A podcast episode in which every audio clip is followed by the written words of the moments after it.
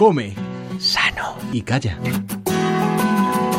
En España cada vez comemos menos carne, una afirmación sustentada por el Ministerio de Alimentación, Agricultura y Pesca, que señala que desde 2012 nuestro consumo de cárnicos ha descendido casi en un 6%. Y es que la alimentación basada casi en su mayoría en vegetales atrae cada vez más a los consumidores, concienciados en mejorar su salud, la de nuestro planeta y a la vez contribuir al bienestar animal. Pero ¿qué diferencias hay en quienes deciden hacerse vegetarianos y veganos? Andrea Calderón es profesora profesora de nutrición en la Universidad de Europa. Un enfoque más estricto, como sería ser vegano, que no consumes ningún tipo de alimento animal, ni carne, pescado, ni huevo, ni lácteos, ni miel, que también es animal. O un poquito menos estricto, como vegetarianos, que solamente no consumen carne o pescado.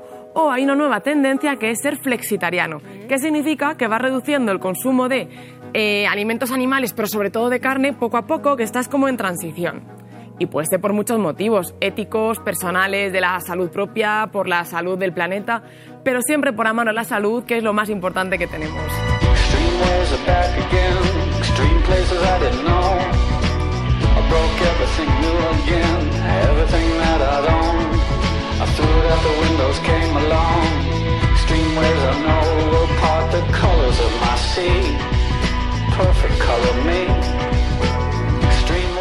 Una salud de la que dependen buena parte las alternativas a la carne que consumimos.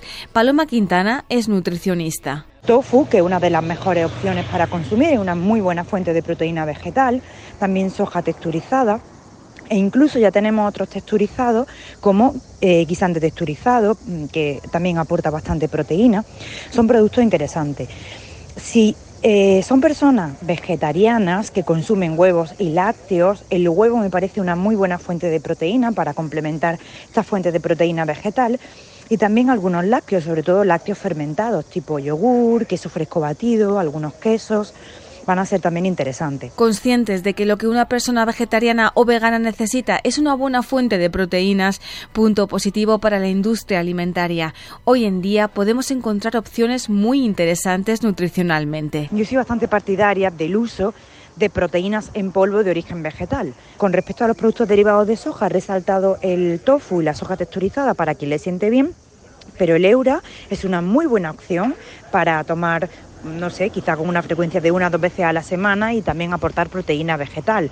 Igualmente el tempeh me parece una muy buena opción de proteína, no tan buena opción de proteína por ejemplo, em, el seitán, ya que prácticamente es gluten y el gluten en general no es una sustancia que sea muy interesante a nivel nutricional. Y ahora quizás algunos os preguntéis si este cambio en la dieta es más sano, el hecho de dejar de comer carne o directamente restringir los alimentos de origen animal. Es cierto que si eliminamos el consumo de carnes rojas y lo sustituimos por productos de base vegetal, mejoraría nuestra alimentación, pero principalmente si nuestra dieta es lo más variada posible.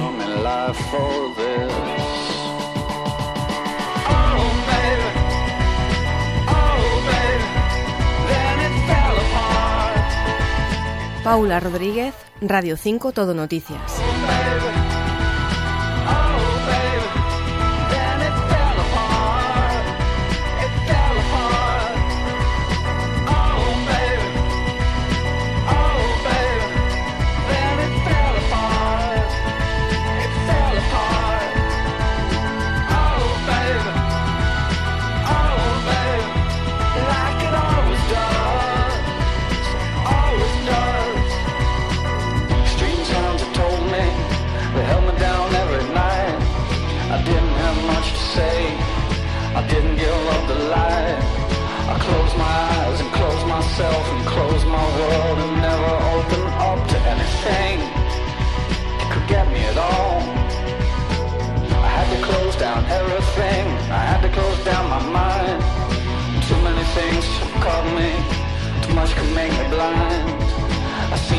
Much in so many places, so many heartaches, so many faces, so many dirty things you couldn't even believe.